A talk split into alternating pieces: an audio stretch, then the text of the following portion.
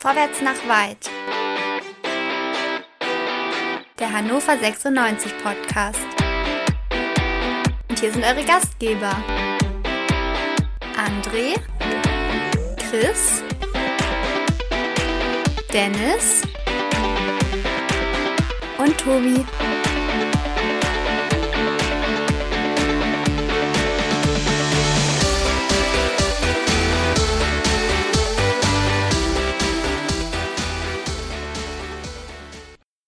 Liebe HörerInnen, herzlich willkommen und schönen guten Abend zu Vorwärts nach Weit, dem 96 Podcast bei meinsportpodcast.de.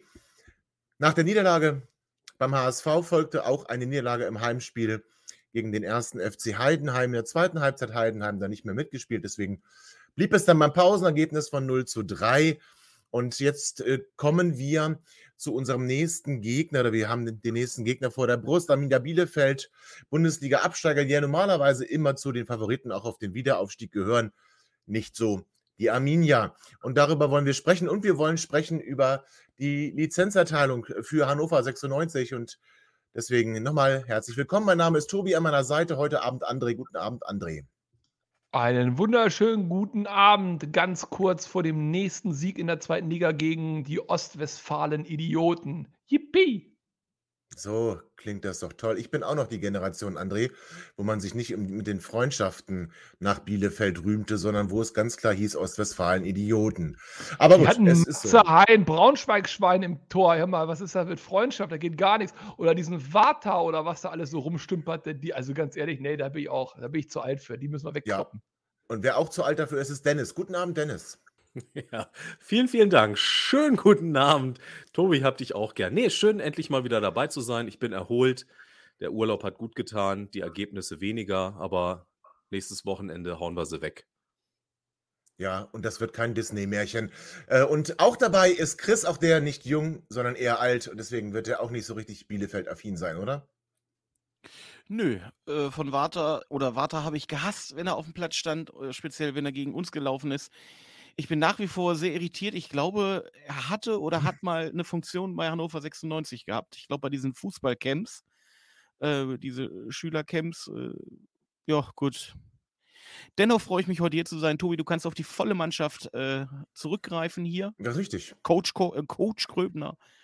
Und nee, äh, mal gucken, wie du noch so hast. Ja, aber genau, äh, Coach Kiene ist auch dabei. Alexander Kiene, unser VMW-Trainer. Alex, schönen guten Abend. Weißt du, äh, wenn die hier alle von Warta sprechen, denke ich immer an Batterien. Aber gut, das ist vielleicht auch mein Fehler. Guten Abend, Alex. Ja, guten Abend in die Runde und auch ein Hallo an alle 96-Fans. Und bevor wir zu deiner sportlichen Expertise kommen und du uns den Gegner analysierst und uns vielleicht auch erklären kannst, warum die Absteiger, äh, Fürth ist ja auch nicht viel stärker, dieses Jahr nicht ganz so stark aufspielen wie in den vergangenen Jahren, möchte ich einmal ganz kurz mit dem Rest der Gruppe über die Lizenzerteilung sprechen. Hannover 96 vermeldet heute, dass die DFL Hannover 96 für die kommende Spielzeit die Lizenz erteilt hat, ohne irgendwelche Auflagen. Das ist ähm, eine Backpfeife für den e.V., André? Oder ist es einfach nur Grund zur Freude? Wie, wie würdest du es einschätzen? Äh, also erstmal äh, Grund zur Freude, ne, also das ist ja eine Formalia, ne? Ich gehe davon aus, dass wir die Lizenz kriegen, sonst das wäre ein ganz trauriger Tag sonst heute geworden. Und Backpfeife für die e.V., äh, ich glaube, die liegt eh schon am Boden nach dem letzten Gerichtsurteil, die kann man gar nicht mehr treffen. Ja, ich weiß gar nicht, warum ihr immer äh, von DIV spricht. Aber das hat Chris hier mal eingeführt und irgendwie scheint sich das hier wie so ein Virus. Das sagt, das sagt derjenige, der der Hörerinnen sagt, ne? Ja, der HörerInnen, genau, das sage ich sicherlich nicht. Äh, Dennis, also André hat es gesagt, Gerichtsurteil, ähm, das endgültige dann im Prinzip, das Martin Kind als Geschäftsführer bestätigt. Ähm, also dann war es vielleicht keine Überraschung, aber es gab doch das Drohszenario, also dass wir, wenn die Weisungen nicht erfüllt werden von äh, dem Geschäftsführer, dass wir dann hier ein Problem kriegen bei der Lizenzerteilung. Das war, Lizenzentzug hat immer eine große Tageszeitung, Zeitung will ich sie nicht nennen, ein großes Presseerzeugnis ja. aus Hannover ähm, geschrieben und zumindest äh, war so, ich sag mal nicht die Erwartung, aber zumindest die Befürchtung, dass es in irgendeiner Art und Weise Auflagen geben könnte. Nichts ist passiert. Mhm. Also Lizenzentzug oder sowas, äh, da habe ich jetzt ehrlich gesagt auch nicht mit gerechnet. Ich glaube, das äh, haben andere auch nicht. Die wollten nur äh, ihr Papier verkaufen. Ähm, und damit verkauft sich halt besser. Aber äh, tatsächlich naja, gut, nach dem letzten Gerichtsurteil habe ich jetzt auch mit nichts mehr gerechnet, aber davor hatte ich schon auch gedacht, dass das zumindest nochmal thematisiert wird. Ja, offensichtlich haben sich da ein paar Leute juristisch vergaloppiert und ja, jetzt sind Fakten geschaffen, meines Erachtens nach. Absolut, das sind Fakten geschaffen. Das heißt, Martin Kind muss sich hier nicht an Weisungen halten. 50 plus 1 gilt in Hannover nicht. Chris, das ist eigentlich ein trauriger Tag. Also zumindest ich empfinde das als traurigen Tag. Oder übertreibe ich da? Ähm, ich finde das auch erstmal traurig. Jetzt müssen wir aber, oder jetzt dürfen wir, glaube ich, nicht vergessen, ähm, wann dieser richterliche Spruch kam und wann jetzt das äh, Lizenz oder die, die Mitteilung, dass Hannover die Lizenz äh, für die kommende Saison ohne Auflagen erhält, jetzt rausgegangen ist. Das ist ein sehr kurzer Zeitraum. Mhm. Und im Raum steht ja durchaus, äh, dass es passieren kann, dass die DFL äh, aufgrund dieses Urteils und der Feststellung, dass 50 plus 1 in Hannover äh, nicht existiert, ähm, sagen wird, Leute, ihr müsst eure Satzung ändern. Und das ist ja durchaus ein etwas längerer Prozess, der auf keinen Fall innerhalb dieser kurzen Zeit abgeschlossen werden kann oder angefangen werden kann. Deswegen würde ich das für die, ich begrüße das natürlich als Hannoveraner für die neue Saison, dass wir ohne Auflagen starten, äh, bin aber mir nicht so sicher, ob da wirklich schon das letzte Wort gesprochen ist seitens DFL. Oh, also das heißt, du äh, glaubst, da ist eine Hintertür offen und die DFL wird jetzt vielleicht dann erst zur kommenden Saison, zur übernächsten Saison tätig werden oder vielleicht sogar in der Saison was fordern? Oder wie die Frage ist ja, also ich glaube vor allen Dingen, wenn da was passiert, wird es erstmal nicht, oder ich wünsche es mir, dass es nicht medial äh, oder über die mediale Schiene läuft, sondern dass es vielleicht erstmal so ein, also wenn ich jetzt vier Augen, da sind bestimmt mehr Augen im Spiel, aber also das ist erstmal außerhalb des Medienkreises äh, bei 96, bei, bei, der, bei, den, bei der Gesellschaft. Ähm, äh, thematisiert werden wird, dass man sagt, Leute, ähm, die Gerichte haben bestätigt, dass 50 plus 1 letztendlich bei euch gerade nicht greift, äh, dass die Abberufung nicht rechtens war. Ähm, und äh, wenn ihr weiterhin ähm, äh, Bestandteil oder wenn ihr weiterhin auflagenfrei rumlaufen wollt, dann müsst ihr was ändern. Das war ja durchaus schon mal, das stand ja durchaus schon mal im Raum und ich kann mir das sehr, sehr gut vorstellen. André, ist es nicht vielleicht so ein bisschen eine kleine Hoffnung, hinter der sich Chris äh, versteckt und das ein, der Strohhalm, der eigentlich gar nicht existiert? Also ist das nicht eher ähm, wirklich ein, zwar auf dem Papier in den Regularien befindliche 50 plus 1 Regel, aber die jetzt, wie wir feststellen dürfen, keine Rolle spielt? Gut, die Diskussion haben wir ja schon im Prinzip fast das ganze Jahr. Ich weiß gar nicht, wann das losging, irgendwann im Oktober oder September oder so letzten Jahres. Äh, meine Position war immer noch oder war klar, hat sich jetzt auch nicht geändert. Äh, Chris hat ja auch immer eine klare Position, hat er auch jetzt nicht geändert. In, in der Gedankenwelt von Chris ist das, was er sagt, stringent und logisch. Ähm, von daher völlig in Ordnung. Äh, ich persönlich sehe es anders, weil ich gar nicht glaube, dass das nochmal ein Thema werden wird. Und die einzige Möglichkeit, die ich sehe, dass Hannover 96 die Lizenz für eine der zukünftigen Spielzeiten nicht bekommt, liegt weniger in dieser 50 plus 1 Geschichte oder der Abberufung oder der Gesellschaft da oder irgendwelcher sonstigen Geschichten, ähm, begraben, hätte ich fast gesagt. Also ist weniger damit verknüpft, als mit dem Fakt, dass wir möglicherweise so in finanzielle Schieflage kommen, dass das ein Problem werden wird. Ich hoffe das nicht und ich gehe auch nicht davon aus, aber das ist die einzige, das einzige Szenario, was ich mir vorstellen kann, das zu Auflagen bei der Lizenz führen wird. Ja. Alles andere ist aus meiner Sicht durch. Da können wir einen aber Strich drunter machen. Kann sich das die DFL denn leisten? Weil es ist ja doch sehr ähm, also dieses ganze Verfahren und diese Gerichtsverfahren und, und diese Streitigkeiten sind ja äh, überregional in den, in, den, in, den, in den Medien gewesen. Und das wird ja durchaus wahrscheinlich auch von anderen Vereinen äh, sehr genau beobachtet worden sein. Und die Frage ist ja, wenn das jetzt die DFL so totschweigt, ähm, ob sie sich damit nicht an anderer Stelle dann Ärger ins Haus holt. Weil das kannst du doch als, als, als richtiger EV ähm, mit 50 plus 1 doch eigentlich gar nicht erdulden. Jetzt stell dir mal vor, wir spielen, also jetzt greifen wir mal richtig tief in die, in die Wunschtraumkiste. Jetzt stell dir mal vor, wir spielen nächstes Jahr um den Aufstieg mit. Spätestens dann wird es doch Vereine geben, die sagen, ja, Freunde, also wenn wir hier mit so einer Mickey Maus 50 plus 1 Regelung rumlaufen, dann ist das ja auch kein Wunder. Und das glaube ich nicht. Ja, aber der entscheidende Punkt ist, glaube ich, auf dem Papier an anderer Stelle. Die DFL hat, das hatten wir schon mal hier ausführlich besprochen, hat ja äh, die Konstruktion Hannover 96 genehmigt, so wie sie ist. Und das Gericht, und das ist der entscheidende Punkt, hat ja nur festgestellt, dass die Konstruktion, so wie es der EV behauptet hat, äh, eben korrekt gehandelt hat. Und somit ist eigentlich gar nichts vorgefallen. Im Prinzip sind wir auf Nicht korrekt worden. gehandelt. Nicht korrekt gehandelt hat. Der EV hat nicht korrekt gehandelt. Der, nein, der EV hat nicht korrekt verhandelt, aber das Ja. Konstrukt, achso, ja gut, okay. Aber das Konstrukt Hannover 96 quasi, meinte ich jetzt als Profigesellschaft. Äh, da ist alles korrekt abgelaufen, im Sinne von eben so, wie es ablaufen darf, laut. Na, das hat das Gericht aber nicht, das hat das Gericht nicht bewertet und die Statuten wurden auch nicht bewertet. Ganz im Gegenteil. Die wurden beim die wurden bei der Urteilsbegründung rausgenommen. Ja, und damit. Äh, Beziehungsweise explizit darauf hingewiesen, dass das nichts, Ja, dass es nicht geprüft wurde. Exakt. Und deswegen sind wir exakt bei Null am Anfang, als ob, also rein juristisch quasi, als ob gar nichts passiert wäre. Ach so, meinst du das? Ja, ja. gibt es aus meiner Sicht für die DFL überhaupt gar keinen Handlungsbedarf, Mhm. weil äh, für die DFL sind wir quasi jetzt Stand August 2022. es ist eigentlich gar nichts passiert für die DFL. Deswegen sehe ich Mhm. einfach nicht, warum jetzt da gehandelt werden sollte. Denn alles Mhm. das, was jetzt der DFL vorliegen könnte an Argumenten, muss schon im August 2022 und davor vorgelegen haben. Das heißt, die Vereine, die Chris jetzt anspricht, Mhm. hätten sich auch vorher schon beschweren können.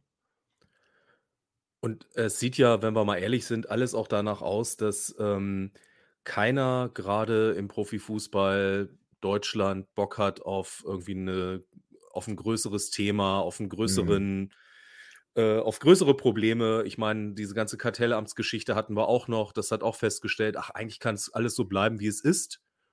Also momentan warte, Status warte. quo. Warte, aber hat sie ja nicht, äh, hat es nicht. Das Kartell hat dann gesagt, die 50 bis 1 Regel erstmal in Ordnung, aber es darf dann keine Ausnahmen geben. Was ja dann Ja, dazu außer die, hat, die es ne? jetzt schon gibt. Genau. Ne? Also, Nee, selbst die haben sie ja weiteren. kritisiert. Nee, selbst die Ja, haben sie ja kritisiert. aber die werden ja nicht Und- abgeschafft. Das stimmt ja so. Nicht ganz. Ähm, Hoffenheim zum Beispiel kriegt die Anteile zurück von Hopp. Unentgeltlich. Ja, ja, okay. Aber gut, aber jetzt Ja, äh, äh, aber wollen wir haben gar auch nicht. Leverkusen und Wolf, ist ja, Ja. okay. halt, Also, so, Wollen wir ne? auch nicht also, aufmachen, aber bei dir bleiben möchte ich. Äh, André hat gesagt, wenn wir mal Probleme mit der Lizenz kriegen, dann eher aus finanziellen Gründen. Äh, Also Mhm. spielt Burner jetzt die nächsten Spiele nicht, ne? Damit sich der Vertrag nicht verlängert, oder? Ich glaube, dass sie da eine andere Regelung finden. Ich glaube, dass Hat ja auch der er- Trainer gesagt, ne? Auf der PK heute Ja. hat er gesagt, äh, Ja, ich, ähm, also- es wird dann eine Lösung geben, die wird äh, vielleicht noch vor dem Spiel verkündet werden. Ähm, auch da mutmaßen ja Presseerzeugnisse, dass es da zu einer Vertragsverlängerung kommt zu geringeren Bezügen. geringeren Bezügen. Ja, das würde ich auch machen. Ich meine, das ist doch Quatsch. Ich meine, den jetzt nicht spielen zu lassen. Ich glaube, sowas hatten wir schon mal. Was war denn das damals mit Henne, ne? Gab es mal so ein, so ein, so ein Ja, da ist es-? Asano. Ja, warte, genau. Äh, machen wir erstmal Ah, Hände, stimmt, du hast genau, recht. Ja, Ja, ja. bei Hendrik war es aber auch so. Da ging es aber nicht um eine Vertragsverlängerung, sondern um eine Prämienzahlung bei Ja, ähm. X Einsätzen. Und da hat, äh, als das dann offiziell, äh, als dann öffentlich wurde, hat dann Kotschak ihn natürlich weiter eingesetzt, damit es nicht zu einer Diskussion kommt. Aber Chris, stimmt, Takuma Asano, Kaufpflicht bei 15 Einsätzen, 3 Millionen Euro an Arsenal London. Und wir haben ihn dann freigestellt. Also Sonderurlaub hat er bekommen. Ich möchte an dieser Stelle übrigens mal eine Sache sagen, ähm, was mich völlig ankotzt. Ganz allgemein, Oha. aber jetzt, weil wir über Hannover 96 sprechen, mal ganz hier im Speziellen.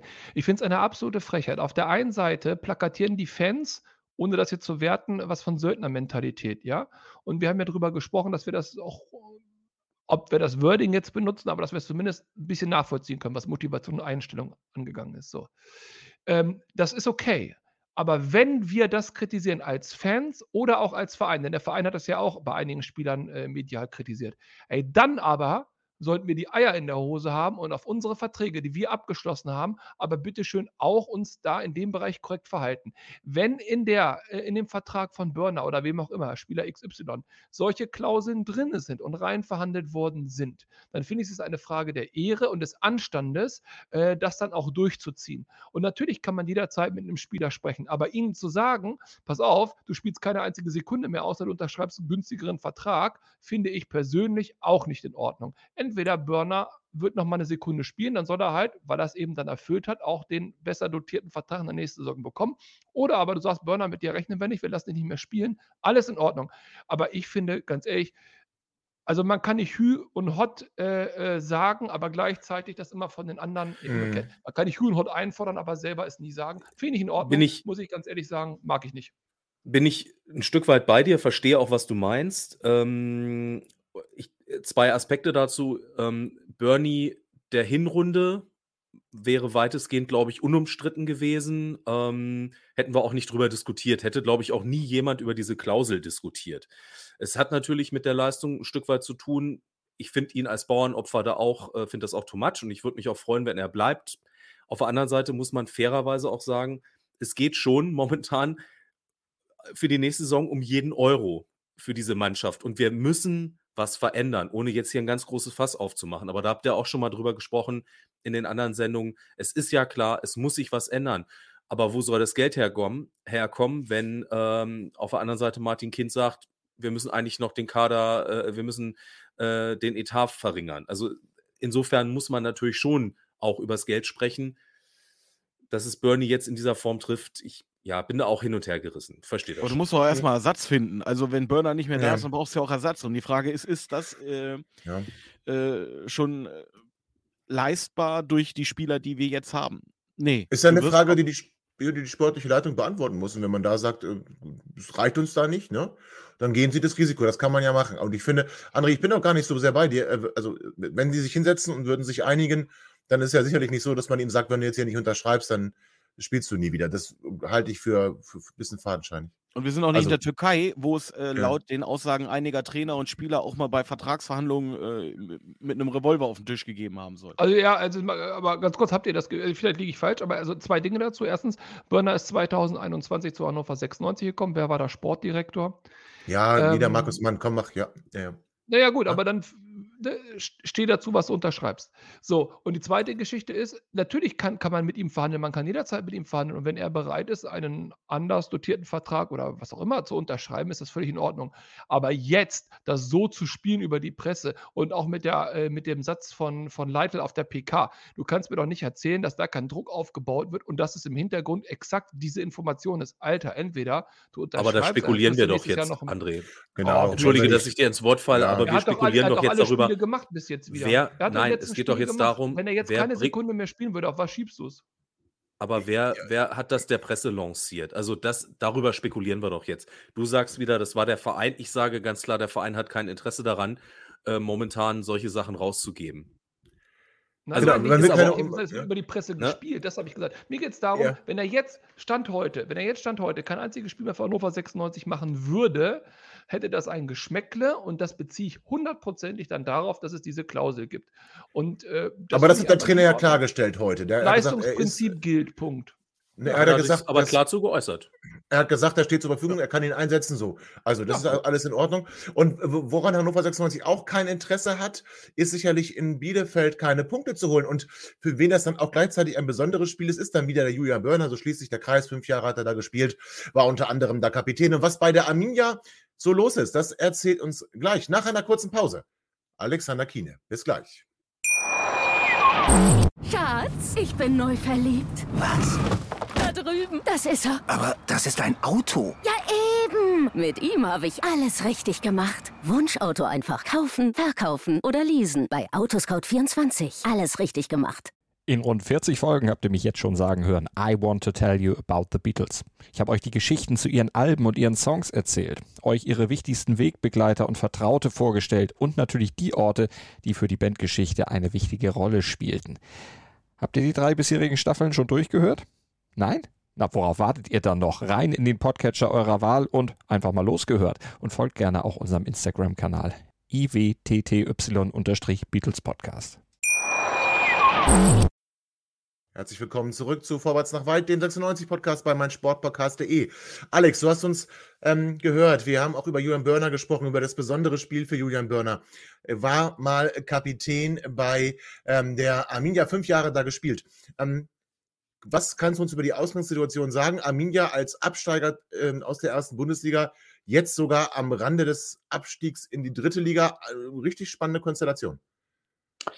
Absolut. Äh, Für beide ein extrem wichtiges Spiel.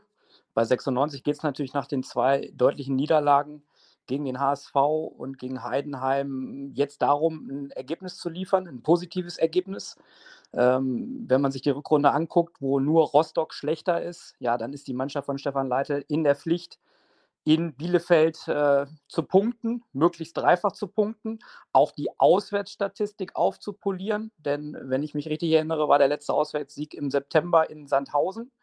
Und auf der anderen Seite Arminia Bielefeld, ähm, die stehen im Abstiegskampf.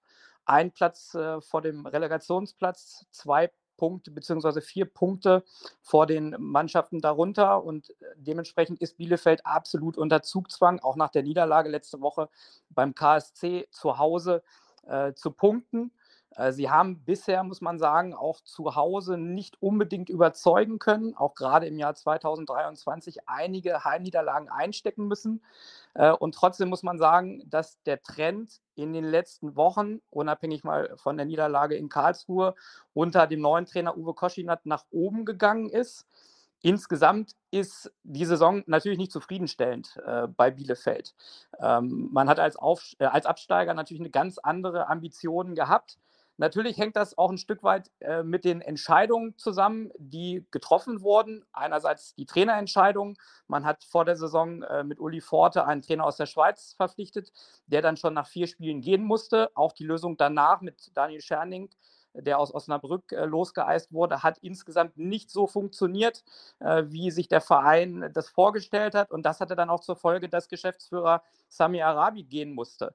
Also viele Personalwechsel äh, in der Führung, aber auch viele Personalwechsel auf dem Platz. Das hat zum einen mit einem großen Verletzungspech zu tun gehabt, das hat aber auch mit Formschwankungen zu tun gehabt. Und insgesamt ist die Saison überhaupt nicht so gelaufen, äh, wie sich der Verein das vorgestellt hat. Ja, und Uwe Koschinat muss jetzt in den restlichen Spielen gucken, dass er mit dieser Mannschaft das kurzfristige Ziel Klassenhalt erreicht. Ähm, ich finde, dass die Mannschaft auf jeden Fall Qualität im Kader hat, auch in der Breite des Kaders. Sie haben aus meiner Sicht auch absolute Qualitäten nach vorne. Wenn man sieht, 43 Tore geschossen, das ist von den Mannschaften, die unten stehen, ein absoluter Topwert. Und wenn ich an Klos, Okugawa, Hack, Lasme, Serra denke, dann sind da schon Spieler, die ein Spiel entscheiden können. Aber die Mannschaft hat auf der anderen Seite ganz klar auch Probleme im Herzstück, im Mittelfeld gezeigt, äh, wo einfach Kreativität gefehlt hat. Und sie haben mit 49 Gegentoren auch äh, ja, eine, eine, sehr schlechte Quote äh, in der Defensive. Und das hat dazu geführt, dass sie da jetzt stehen. Koschinat hat in den ersten fünf Spielen äh, jetzt zunächst viermal äh, äh, nicht verloren, also zwei Siege, zwei Remis, unter anderem auch dieser Heimsieg zu Hause gegen Heidenheim. Ähm, aber äh, neben zwölf geschossenen Toren, das zeigt wieder Qualität in der Offensive, stehen auch elf Gegentore zu Buche. Also er hat es bisher auch noch nicht geschafft, den Laden hinten dicht zu bekommen. Äh, und von daher so diese aktive Spielweise, die er auch in diesen ersten äh, fünf Spielen mit der Mannschaft versucht hat umzusetzen, ist äh, gerade auch was die Stabilität in der Defensive betrifft, noch nicht so aufgegangen und man ist jetzt unter Zugzwang und wir dürfen sehr gespannt sein, wie Bielefeld dann auch zu Hause gegen 96 auftritt. Absolut. Und ich war wirklich überrascht. Ich weiß ja nicht, wie es den anderen ging, dass äh, Bielefeld als Absteiger wirklich so, äh, so, so eine schlechte Saison äh, spielt. Denn es ähm, ist schon auch Fürth natürlich mit Problemen, die jetzt allerdings ähm, sich gefangen haben und auch über uns stehen, ähm, was Danny ja so feiert. Aber sind das nicht, also dieses Jahr extrem schwache Absteiger gewesen?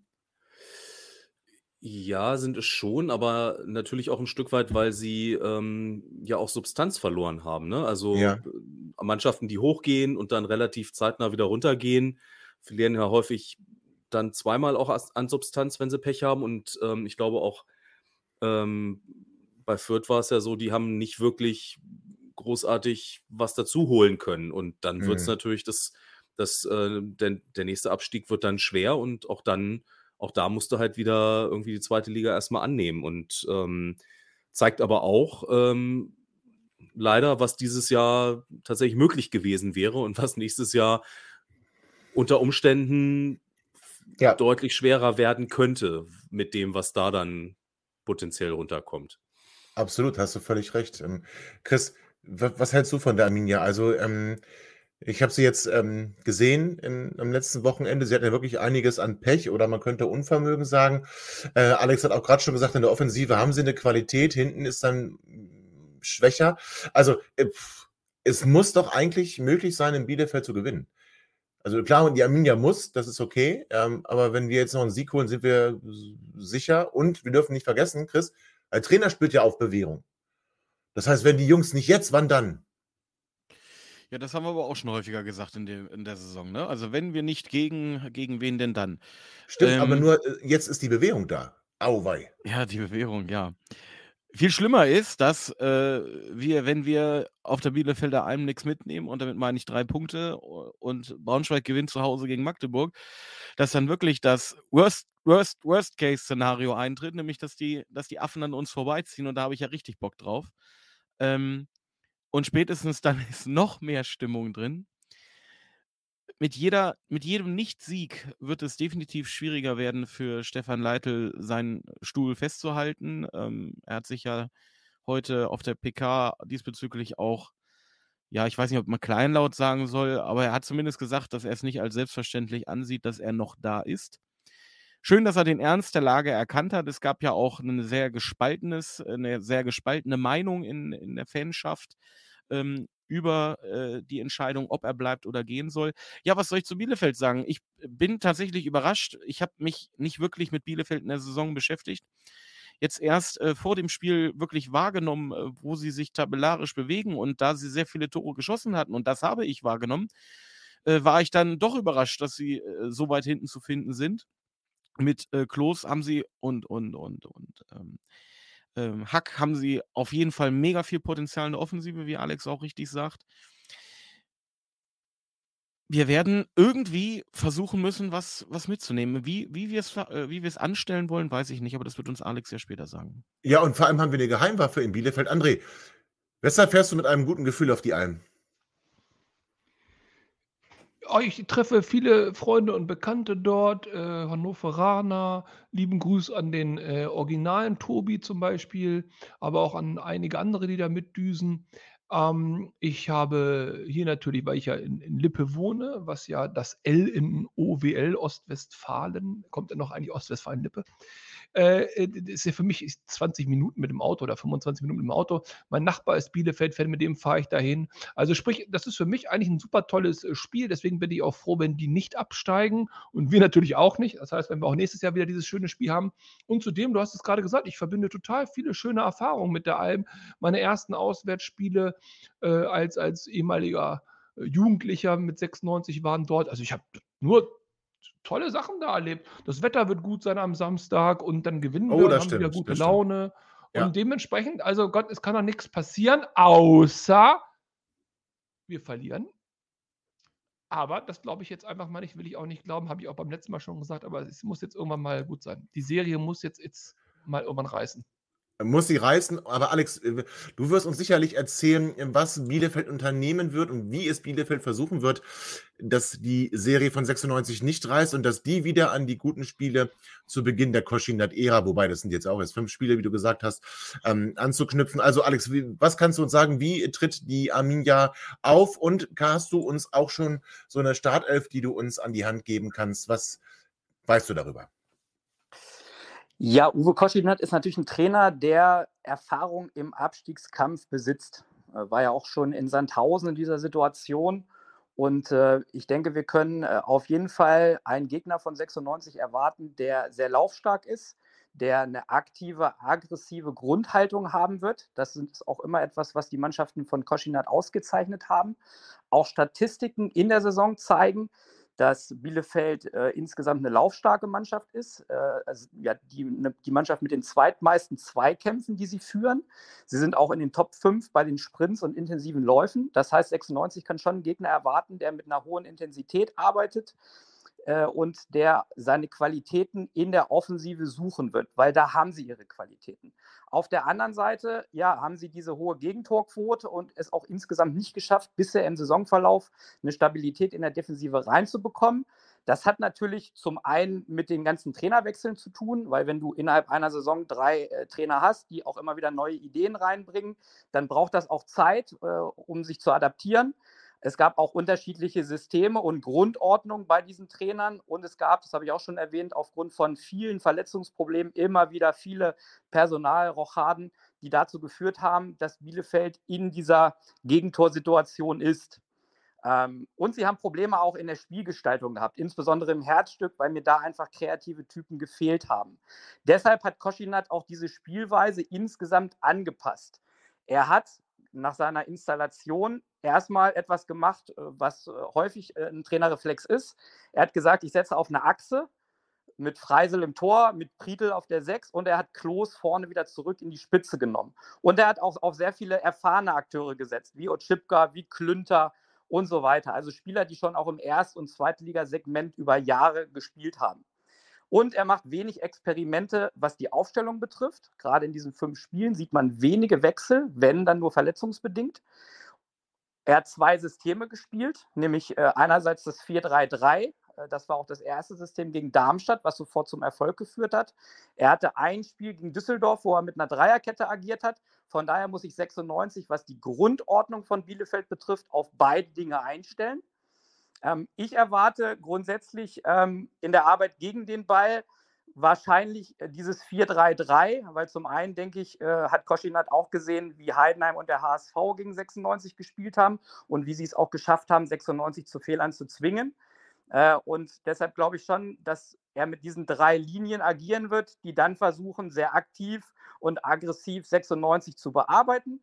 Das ist nicht unbedingt immer ein wildes Anlaufen, wie das vielleicht RB Leipzig macht, sondern da sind schon klare Pressing-Auslöser auch zu erkennen, wenn der Gegner ins Zentrum spielt, auf die Sechs oder auch auf die Außenverteidiger, dass dann rausgestochen wird. Oder wenn Fehler im, im Aufbauspiel passieren, bei ungenauen Pässen und so weiter. Also dann sind sie sehr aktiv und versuchen, den Gegner unter Druck zu setzen. Das konnte man auch sehr gut gegen den KSC in der letzten Woche erkennen, wo Bielefeld aus meiner Sicht über 60 Minuten ein sehr gutes Spiel gemacht hat und dann innerhalb von 13 Minuten durch Fehler in der Defensive das Spiel äh, verloren hat. Ähm, also 96 muss sich auf einen äh, aktiven Gegner einstellen. Äh, Im Ballbesitz, äh, typischer Koschinat-Fußball, wird eher auf äh, Gradlinigkeit, Einfachheit gesetzt, auch eine gewisse Risikovermeidung.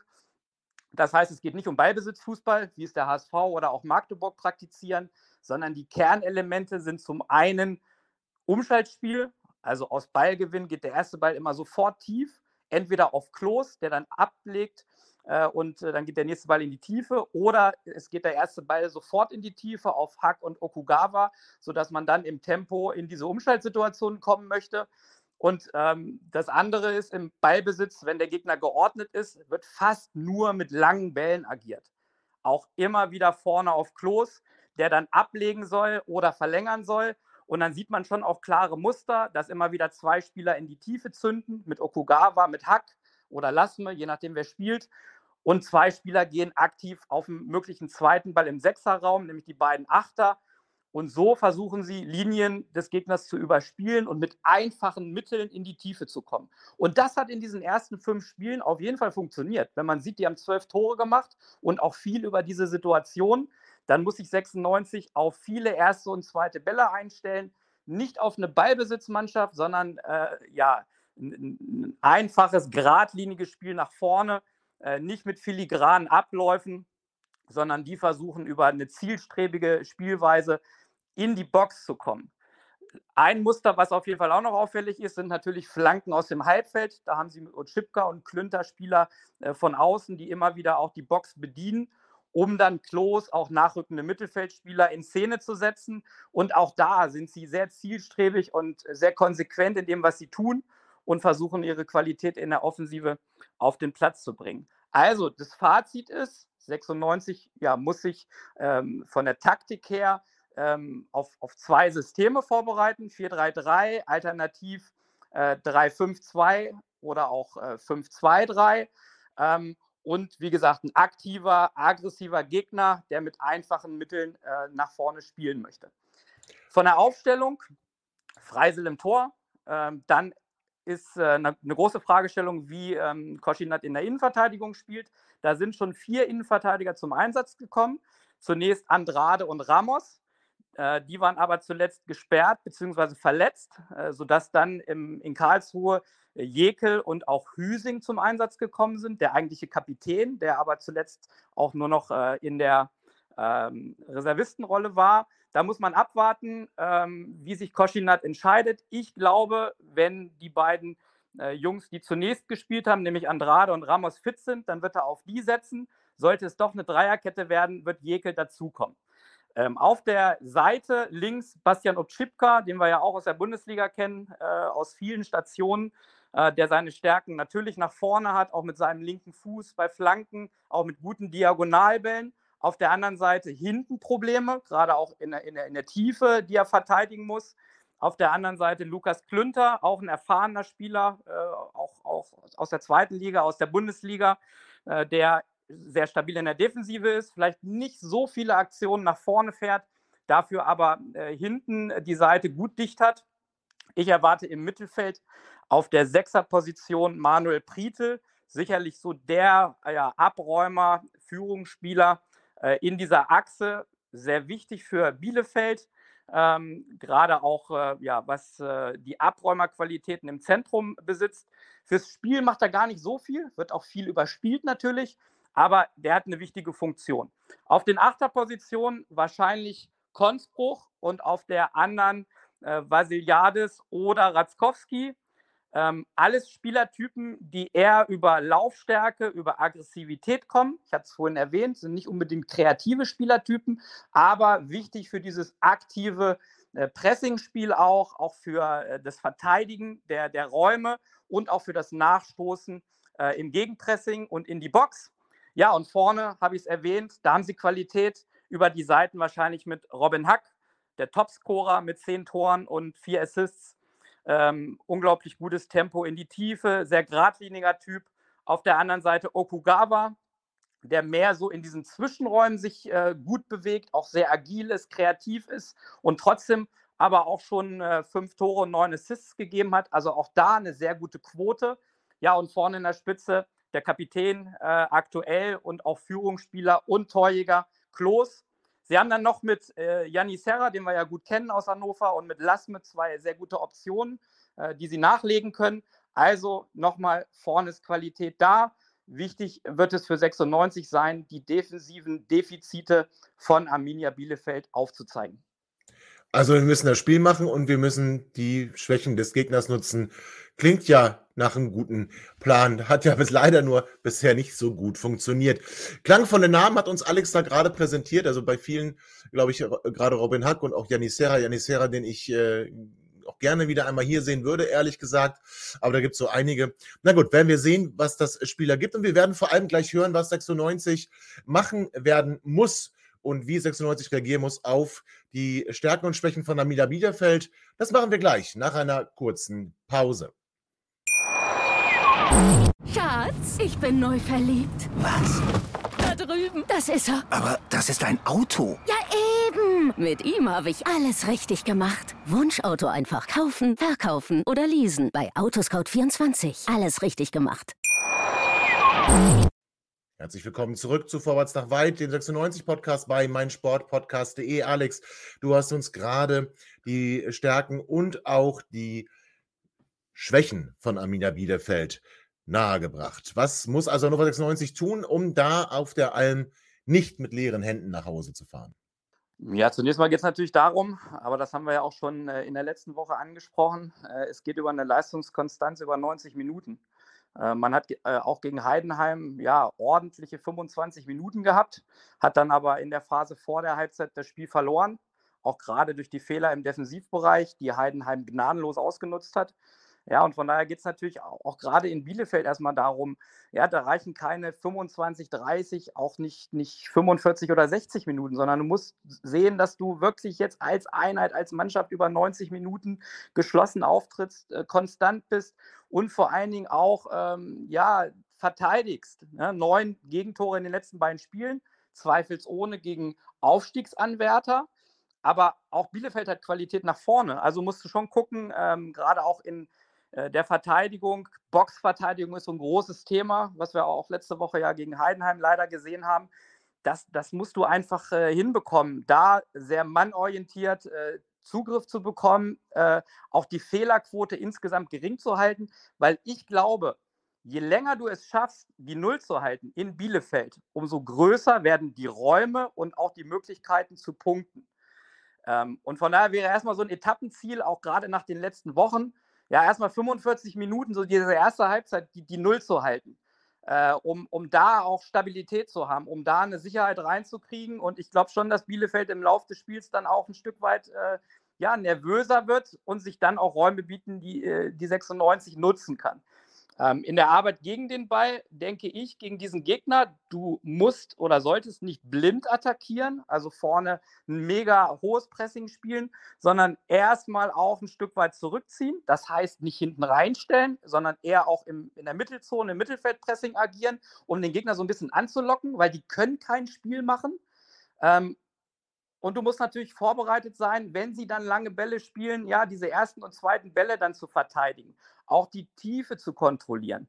Du darfst nicht wie beim zweiten Gegentor gegen Heidenheim auf Abseits spielen. Das sind Dinge, die du gegen Hack, äh, auch gegen Okugawa definitiv nicht machen sollst, sondern äh, Tiefe verteidigen, auch kontrollieren über eine gute Dreieckssicherung und dann, wie gesagt, diese ersten und zweiten Bälle verteidigen und ähm, auch gucken, dass der Gegner nicht in Umschaltsituationen kommt, das heißt gut im Gegenpressing agieren. Ja, und der Knackpunkt ist für mich nach wie vor dieses Spielen mit Ball. Ähm, und das heißt für mich, aus, aus, äh, aus dem Ballbesitz, aus der Struktur schon auch den Gegner bewegen, um dann aber auch schnell in die Tiefe zu kommen, weil der Gegner bietet schon auch Räume an, vor allen Dingen auch in den Schnittstellen. Da haben sie äh, hinten Probleme gehabt. Also wenn du dich gut an der letzten Linie bewegst und dann immer wieder die Schnittstellen hinter der letzten Linie bedienst, kriegst du Möglichkeiten und du musst vor allen Dingen auch aus Ballgewinn besser im Umschaltspiel werden. Das ist für mich auch ein Knackpunkt der letzten Wochen. 96 hat zu wenig Ideen nach Ballgewinn gehabt, auch zu wenig klare Abläufe und Muster, weil ich denke, Bielefeld hat hinten Probleme, gerade auch wenn sie nicht geordnet sind, gerade auch im Tempo, in der Beweglichkeit der Abwehrspieler. Und deswegen musst du aus Ballgewinn einfach die Tiefe viel besser bespielen und die Möglichkeiten nutzen, die du kriegst. Und dann ist definitiv auch in Bielefeld äh, ja etwas möglich, um dort zu punkten äh, und möglichst dreifach. Möglichst dreifach, das stimmt. Und ein Spieler, der das äh, definitiv ähm, mit unterstützen werden soll, ist der Sedi Teuchert. Die, ähm, er hat sozusagen eine Einsatzgarantie, Chris. Äh, in Heidenheim und in Heidenheim, gegen Heidenheim noch zur Pause ausgewechselt. Stefan Neidl hat gesagt, er wollte äh, ein bisschen mehr für die Stabilität sorgen. Ist er jetzt eigentlich einer der Schlüssel? Ähm, auch was Alex gesagt hat, die Räume zu bespielen, auf der letzten Linie sich schlau zu bewegen, auch vielleicht auch mal in Räume zu stoßen. Das ist doch eigentlich das Spiel von Sedi, oder? Ja, auf jeden Fall. Aber viel interessanter finde ich die Position dahinter. Ähm, ja. Äh, durch, den, durch die Gelbsperre von Nielsen äh, passiert das, was viele auch schon häufiger jetzt eingefordert haben. Nämlich, dass der Spieler mal eine Pause kriegt und nicht auf dem Platz steht. Ähm, ah, ich dachte, der stellt ihn auf, du. Trotz Sperre. Ja, kann natürlich sein, dass er ihm falsche Schnauzbart anklebt und sagt, ja, das, ist das, ist doch der Foti. das ist er doch. Ne? Also, oder die, einfach das Trikot mit der Zähne, der ist halt gewachsen über Nacht. Ja. Ja, oder ein äh, Trikot mit der 10, eine Langhaarperücke auf und sagt, das ist Kruppi. Äh, aber egal. Ähm, Achso, Kruppi. Sadie Teuchert kann ein Schlüssel sein, auf jeden Fall. Ähm, äh, ich war etwas enttäuscht von den letzten beiden Spielen, aber letztendlich hat er letzt auch nur das allgemeine äh, Leistungsbild der Mannschaft wiedergespielt und konnte da nicht hervorstechen. Ähm, ja. Ich glaube, dass es wird entscheidend sein, wie wir die Zehn besetzen tatsächlich, äh, was das Spiel betrifft. Und ähm, da würde ich tatsächlich äh, ganz elegant an dich zurückgeben, Tobi. Wer soll die 10, wer soll Howie ersetzen? Das erklärt uns Dennis. Dennis, wer äh, soll die 10 spielen? Wäre doch jetzt endlich mal die Zeit äh, für Sebastian Ernst, oder? Tja, aber was ist los mit dem? Auf seiner, also, ja, naja, bisher hat er nie auf, äh, eigentlich, naja gut, ich glaube ein, zwei Mal. Ne? Stimmt ne? auch nicht ganz, aber, ne? Ist ja. auch fast eine Urban Legend, dass man sagt, er hat eigentlich nie auf der 10 gespielt und musste immer. Aber das war doch vor seiner spielen. Verletzung, oder nicht? Da ja, kann ich, ich glaube, ne? erinnern.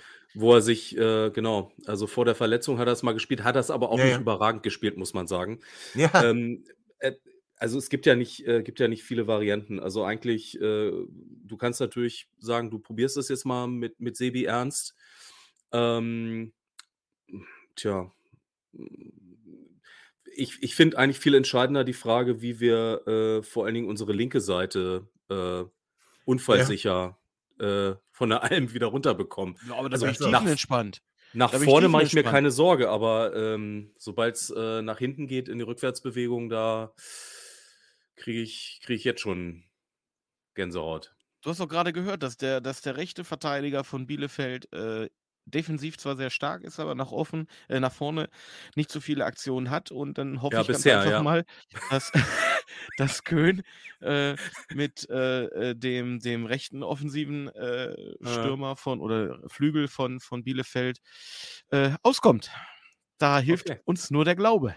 Da hilft uns nur der Glaube. Aber jetzt mal André- ganz ehrlich, aber den So. Zehner, also Kerk würde ich Ja. da jetzt nicht draufsetzen, weil Ah ja, Kerk, verlässt ja. uns, das ist klar. Ja. Die Frage, haben wir jetzt nochmal eine, eine Vertragsfrage, die ihr hoffentlich beantworten könnt, weil ich weiß es nicht. Äh, Foti, haben wir den nur für diese Saison äh, Zwei. geliehen Zwei. oder auch nächstes zwei. Jahr? Ja, Okay. zwei Saisons. Dann wäre es ein Spieler, den ich zumindest Minuten geben würde in diesem Spiel. Okay. André, würdest du auch Louis Schaub auf die 10 stellen? Was? Was? das, das, das war jetzt quasi, also so wie ich, nicht wie du Dennis, wie, wie, wie ich. Äh, Würdest ist- du auch ist klar. Louis Schaub, Louis Schaub auf die 10 stellen? Brauchen wir eine 10? Müssen wir gegen Bielefeld mit einer 10 spielen? Können wir das äh, Mittelfeld nicht äh, zwar mit Zentralen kompakt machen, aber ohne jetzt eine 10, eine Spielmacherposition zu haben? Ja, Ale- Alex, warte ganz kurz. Die Frage geht also- nochmal an Alex. Ale, Alex, würdest du mit einer 10 spielen? Einer klassischen? Ja, grundsätzlich macht es erstmal Sinn, auf jeden Fall mit zwei Spielern vor der äh, Dreierkette zu spielen. Weil nochmal, Okay. es, wird ja, es wird ja auf 96 zukommen, dass extrem viele lange Bälle auf Klos gespielt werden. So, und das heißt, du musst einerseits dann die Tiefe kontrollieren, weil natürlich Spieler wie Okugawa und Hack auch auf die Tiefe lauern. Und du musst einfach den Sechserraum kontrollieren. Und das kannst du am besten über zwei Sechser. Ähm, zumal die beiden Achter von äh, Bielefeld auch immer wieder nachschieben, um den zweiten Ball zu cashen oder auch im Gegenpressing aktiv zu sein. Also letztendlich brauchst du diese beiden Spieler vor der Kette. Äh, und äh, dementsprechend gehe ich schon davon aus, dass 96 mit Zehner agieren wird, um Pritel äh, zuzuhaben und dann mit den beiden Sechsern dahinter abzuräumen. Also, André, wir brauchen eine 10. Wer ist deine 10? Also tatsächlich, dann würde ich wahrscheinlich Also Mhm. ich, ich sehe das so ein bisschen, wie Alex das vorhin dargestellt hat. Ich glaube, wir sollten uns äh, sehr, sehr stark auf unsere Defensive im allerersten Schritt mal konzentrieren. Und deswegen überlege ich mir, ob es tatsächlich einen Stürmer benötigt im klassischen Sinne und äh, ob man dann nicht vielleicht Cedric Teuchert auf die 10 stellen kann. Also plus dann natürlich ein Stürmer, ist klar. Aber, aber dass Teddy Teuchert sozusagen so eine Art, ähm, puh, wie nennt man das? Ich weiß es nicht. Aber dass er quasi so ein bisschen die Spielmacherfunktion, aber gleichzeitig in der Offensive auch dann der zweite Anspielpartner ist, wenn es nach Okay. vorne geht und die anderen nachgerückt sind. Ich würde kein klassische 10 aufstellen, wenn die Alternativen Schaub sind. Ähm, sehe ich im Moment aktuell gar nicht als Startelf Zehner, der das Spiel nach vorne äh, entscheiden soll. Ich sehe Sebi Ernst aktuell dort überhaupt auch gar nicht. Kerk wurde ja gerade schon äh, in die Walachei hier ge- ge- gebrüllt von Chris. Ja, dementsprechend würde ich dann sagen, das war auch mein Punkt. Ich würde nicht mit einer klassischen 10, mit einem klassischen Spielmacher machen. Wenn wir da natürlich die Position, so wie Alex das gesagt hat, dass wir zwei defensive Mittelfeldspieler haben und davor noch einen setzen, dann kann das meiner Meinung nach auch Cedric Teuchert sein. Ähm, ja, ich würde vielleicht so ins Rennen gehen und da vor ihm Ja. vielleicht dann einen Bayer setzen, der dann eben mal in die Lücken gehen kann und Cedric Teuchert mit einem feinen Füßchen den Pass mal durchstecken kann in der Kontersituation.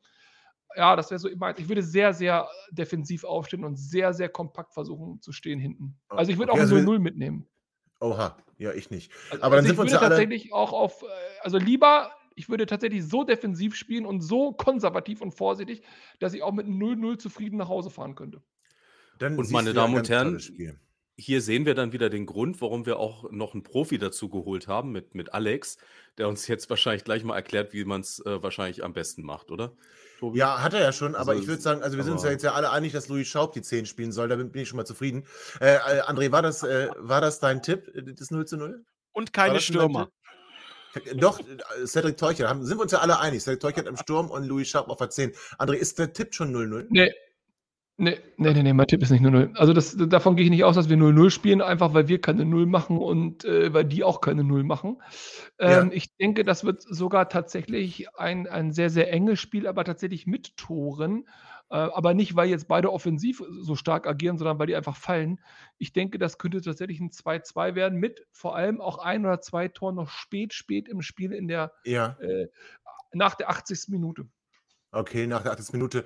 Äh, Alex, was glaubst du, wie dieses Spiel ausgehen wird? Ich meine, Bielefeld muss 96, pf, ja, auch unter Zugzwang. Also, das ist ja fast so wie so ein, eine Konstellation für ein richtig schlechtes Fußballspiel einem 0 zu 0. Ich glaube, es wird ja ein sehr einfaches, geradliniges Fußballspiel. Ähm, Ich glaube aber auch, äh, zumindest deuten die Statistiken der letzten Wochen darauf hin, dass es durchaus ein torreiches Spiel wird. Äh, wenn man sich äh, ansieht, wie Bielefeld auch in den letzten Wochen agiert hat. Äh, und auch natürlich, wenn man sieht, wie die Gegentorquote bei 96 war. Ähm, ich befürchte und glaube diesmal tatsächlich an einen Sieg von Bielefeld mit 2-1. Ähm, ja, hoffe und wünsche natürlich aber, dass 96 mich widerlegt und am Ende auch von der Alm was mitnimmt.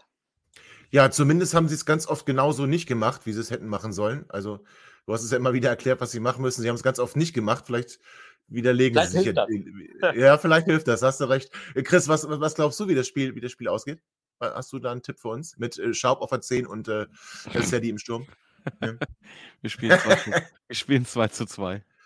2 zu 2. Ah, ah, Ja. Aber das war Andres Tipp, ne? Das ist Ja, da hatte ich gerade, da hatte ich gerade einen Disconnect. das 0 zu tut mir 0, leid. das 0, ist das also 0 zu 0 habe ich ihm in den Mund gelegt, ja. Okay, das, dann ist das verboten. Dann, dann muss es einen Sieger geben in einem torreichen Spiel. Und 2 zu 1 ist eigentlich verboten zu tippen.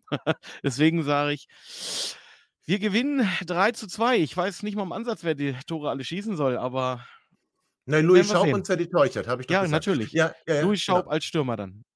Äh, äh, Zehner. Äh, Dennis, ähm, wir haben jetzt vieles gehört. 2-1 Bielefeld, Ja. äh, 2-2, Ja. äh, 3-2. Was, was sagst du? Ja, ich wollte eigentlich auch 3-2 für 96 sagen, aber dann sage ich jetzt halt, wir gewinnen 4-2. So. Also dann doch das Ende der Krise. Und Hattrick, ein- Hattrick durch Howie Nielsen, äh, a.k.a. Foti. Ja. Gruppi. Wir werden. Ja. Und das Spiel wird am Äh. grünen Tisch entschieden, also gegen uns, So. weil Harvard aufgestellt wurde. Mit falschem Schnäuzer. Ja, ja, oder einfach Dennis gibt ein bisschen was von seinen Barthaaren ab. Da ist er genug für, für mehrere Personen. Ja, ja. Dann könnten wir aber- die langen Haare auf dem Kopf nehmen. Ja, ja, ja. Ich würde sie nehmen. Ich würde sie nehmen. Einfach mal langes, wellendes Haar.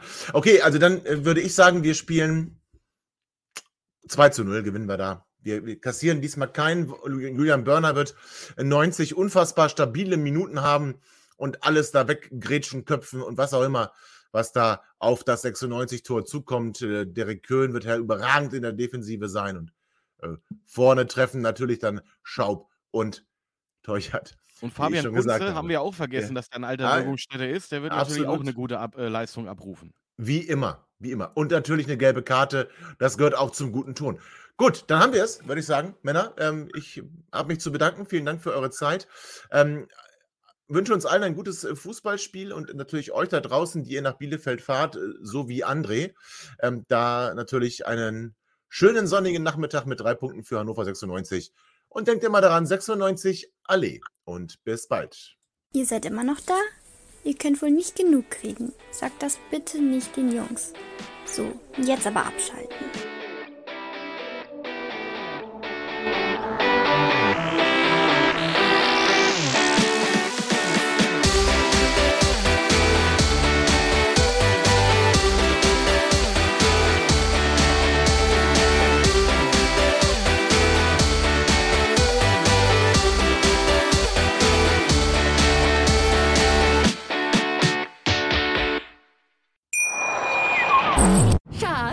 Bin neu verliebt. Was? Da drüben. Das ist er. Aber das ist ein Auto. Ja, eben. Mit ihm habe ich alles richtig gemacht. Wunschauto einfach kaufen, verkaufen oder leasen. Bei Autoscout24. Alles richtig gemacht. Wie baut man eine harmonische Beziehung zu seinem Hund auf? Puh, gar nicht so leicht. Und deshalb frage ich nach, wie es anderen Hundeeltern gelingt, beziehungsweise wie die daran arbeiten. Bei Iswas Dog reden wir dann drüber. Alle 14 Tage neu mit mir, Malte Asmus und unserer Expertin für eine harmonische Mensch-Hund-Beziehung, Melanie Lippisch. Ist was, Dog? Mit Malte Asmus. Überall, wo es Podcasts gibt.